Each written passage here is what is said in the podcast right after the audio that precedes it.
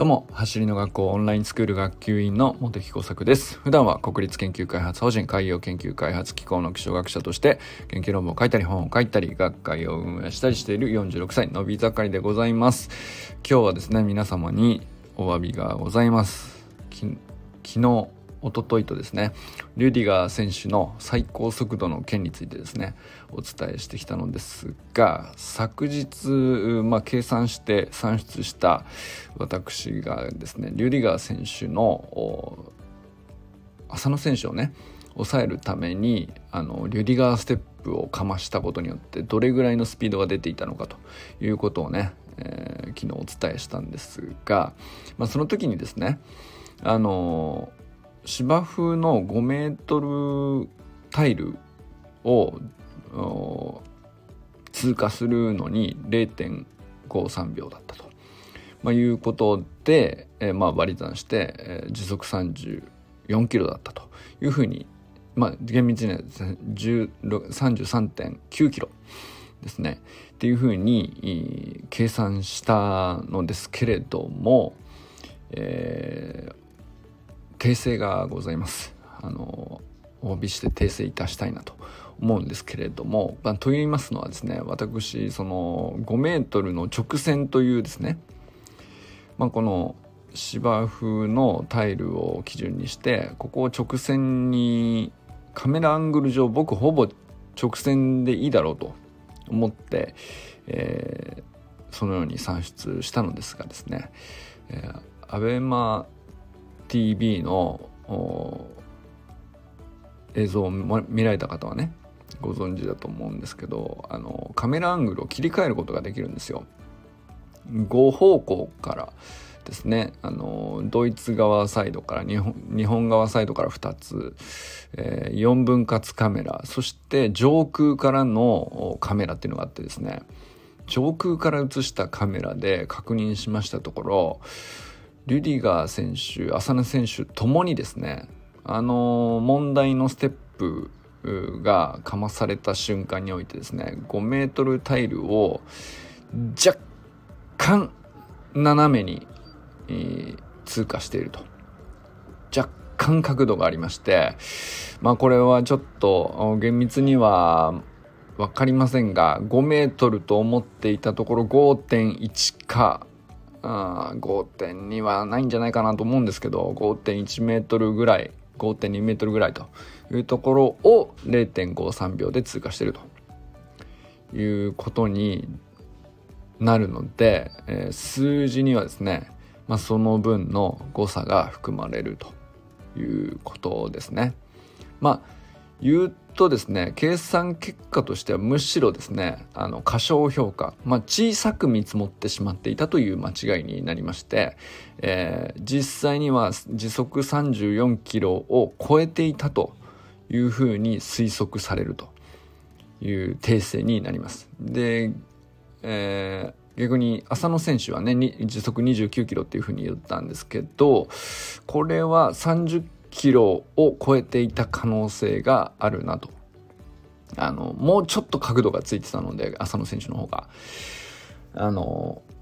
ということでございます。えー、お詫びして訂正いたしますということでですね。いや、逆にもっとすごいっていう話だったんですけど、あの、すごいっすね。なんか、あの、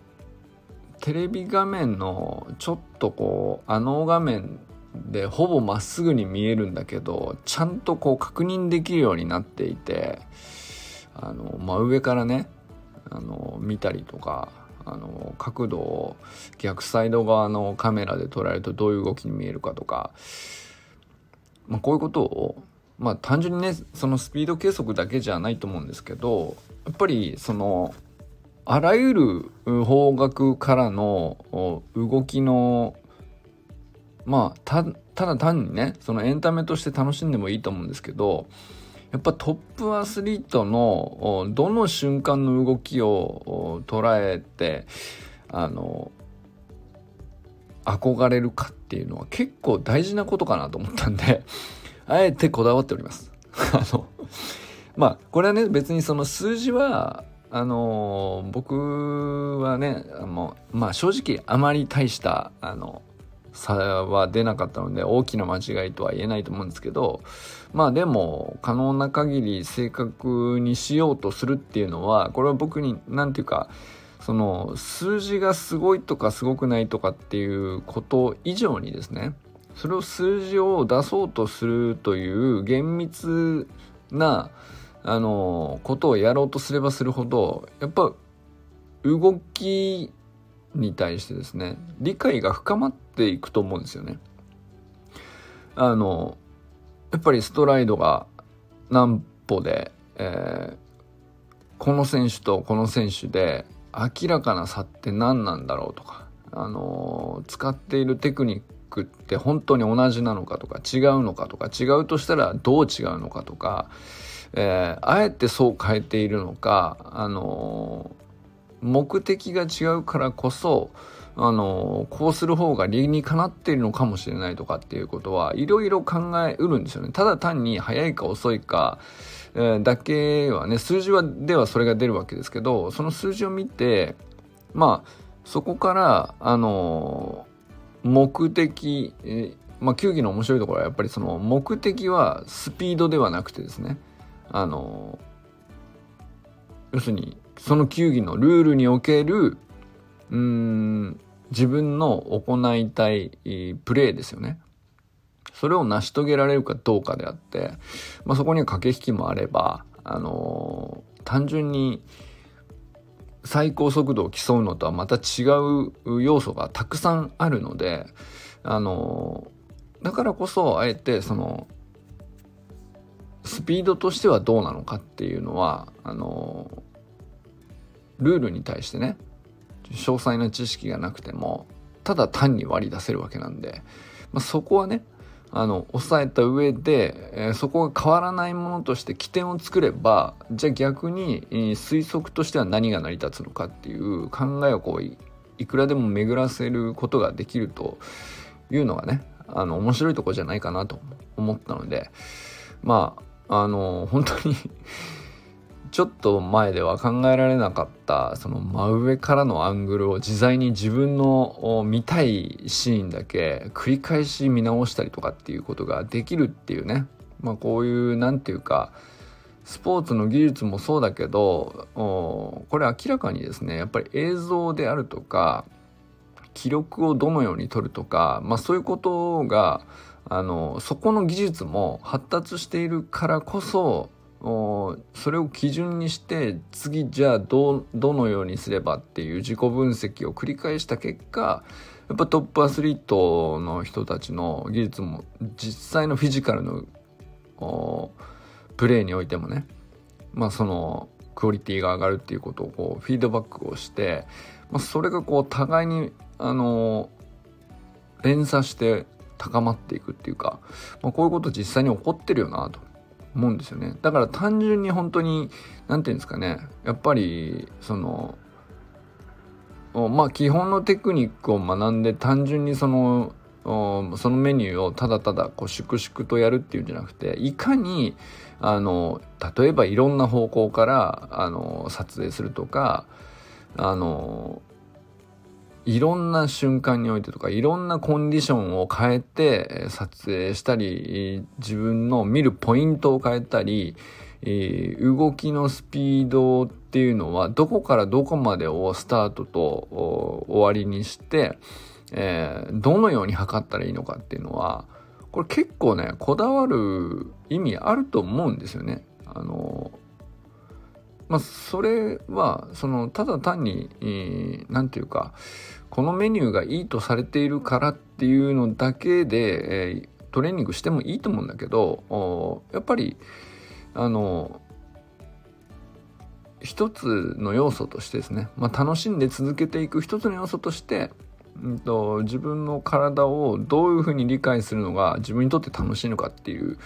時に、まあ、どこどんな数字を出すとあの面白いのかっていうね。なんかそれも結構自分にとっては面白いポイントを探せばいくらでもあると思うんですよね。だから単純にねその用意どんでまっすぐ走って0から50メートルまでのタイムだけが数字じゃなくていろんな数字があるわけなんで。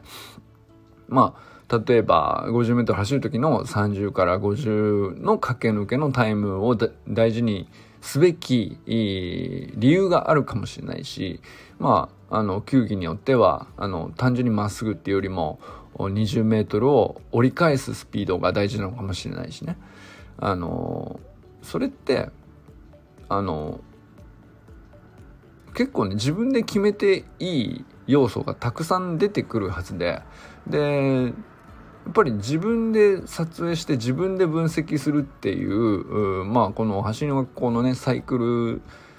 があるわけですけどあれもう本当に何ていうかごくごく基本的にそういうことができるようになっておけば他のいろんな動きであってもいろんなうんまあルールであってもスプリント以外にもねあの本当にいくらでも活かしようがある行動だと思うんですよね。まあなので あのまあその上でねあのもしこだわるとしたらこういうこともできるしそれがそんなに難しくないようなあのまあ世の中の状況になっていて分析しようと思えばお手本はこんなにたくさんあってえー、基準にしようと思えば数字っていうのはこういうところにたくさん確からしいものがあるっていうことを知っておくだけでもねすごくあの何て言うか目指すところがあの見えやすいんじゃないかなと。まあそれぞれねやってる球技だとか、あのトレーニングの目的とかあると思いますけど、まあ、それで途中でその何を測ってるのか分かんなくなった時がね結構途切そのモチベーションも途切れやすかったりするので、まあ、そういう時になんかあの単純にトレーニングそのものではなくてまあこういううん別な側面からの測定いろんな意味での測定とか数値とかあのある一瞬だけを切り取って味わうみたいなことをね やるとまあ面白い。その自分のモチベーションもねいろんな形で上げるきっかけになるかもしれないんでということでございました。ということでね今日はねあの簡単ではございますがリュディガー選手の最高速度の件についてお詫びして訂正いたしますというご報告でございました。ということで、これからも最高のスプリントライフを楽しんでいきましょう¡Vamos!